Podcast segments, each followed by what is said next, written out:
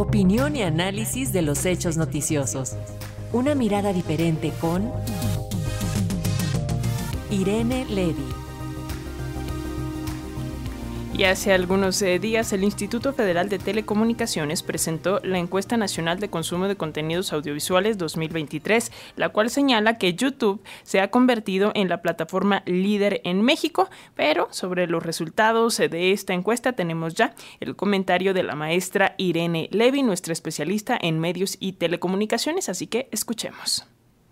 Hola, pues muy buenos días. Ya es viernes y con cafecito vamos a platicar de esta encuesta nacional de consumo de contenidos audiovisuales, ENCA, que acaba de dar a conocer el Instituto Federal de Telecomunicaciones en su edición 2023.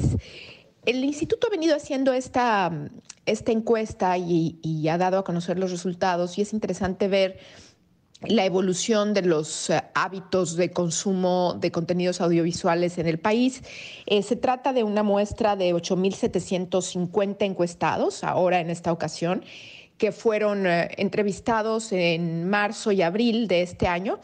Y nos, nos, arroja pues algunos números interesantes.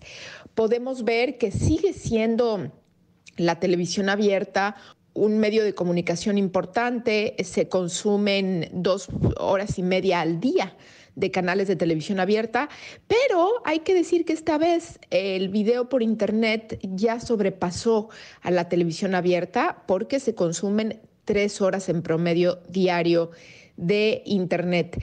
Por otro lado, en el caso del radio, ya alcanza el 35% y la gente lo que prefiere escuchar pues son eh, cuestiones o, programación musical en un 83% y noticias en un 44%.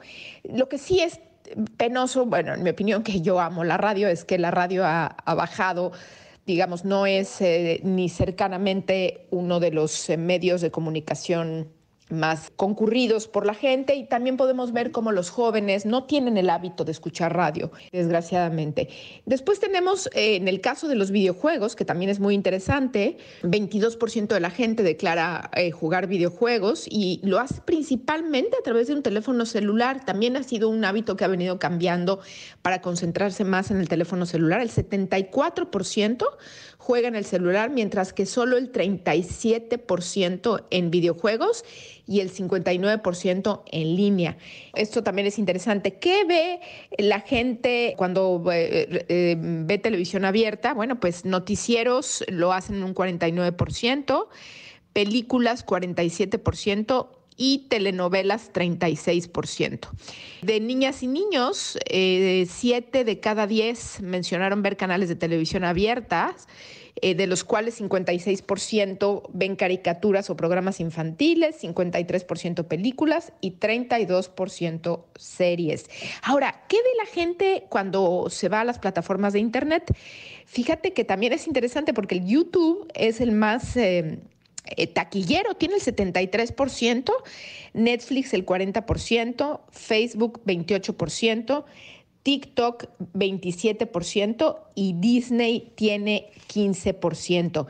Fíjate que el otro tema que me parece muy interesante tiene que ver con la penetración de los, eh, de los equipos en las casas, o sea, cómo están equipadas las casas, y podemos ver que el 95% de las casas de los hogares tienen teléfono móvil, el 49% tienen un radio y eh, 95% tienen televisor. Es, es decir, tenemos la misma cantidad de televisores que de teléfonos celulares y es el primer año que alcanzamos esa paridad de teléfonos celulares con eh, televisiones y pues es claro que la tendencia es que los teléfonos móviles aumenten respecto a la cantidad de televisores. Eh, también el tema de los radios, pues repito, para mí es una tragedia que la gente no escuche radio, pero pues también va, va de caída el tema del radio.